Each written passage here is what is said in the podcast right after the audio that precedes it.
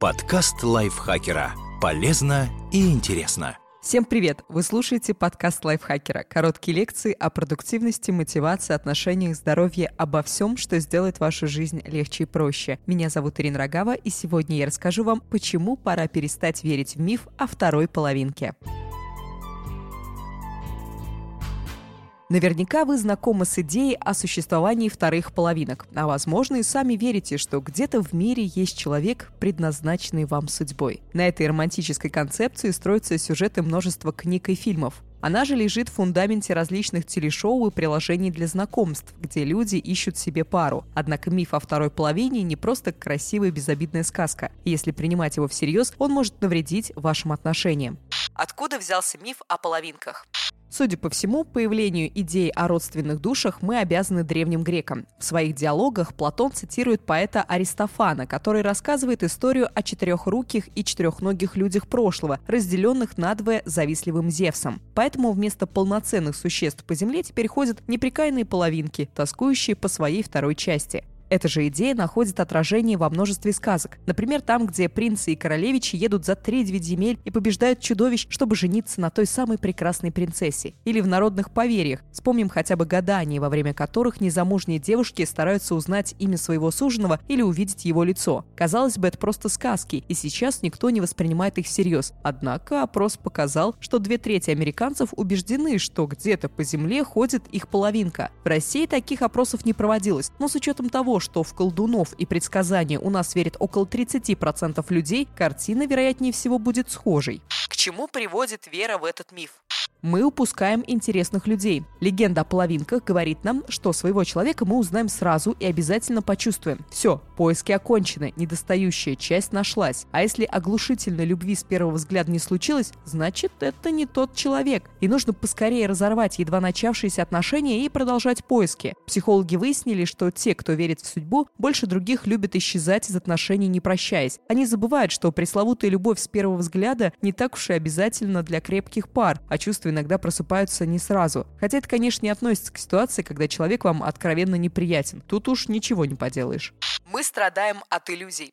Половинки идеально дополняют друг друга, понимают друг друга с полуслов и никогда не ссорятся. У них нет кризисов в отношениях, и они не устают друг от друга. Страсть между ними, разумеется, никогда не угасает, и секс у них феерический. А если все не так волшебно, значит никакие это не половинки, и никакая это не любовь. Следуя этой логике, люди не озвучивают свои эмоции и недовольство, считая, что партнер должен каким-то образом чувствовать то же, что и они, и читать их мысли. Они считают, что конфликты всегда тревожный знак, чуть ли не повод для разрыва, как и секс, не похожий на постельные сцены из кино. Хотя все эти сложности – часть любых настоящих невыдуманных отношений. Их вполне можно уладить, если открыто говорить о проблемах, вместе искать решения и не замыкаться в своих иллюзиях и обидах. Мы рискуем остаться в одиночестве.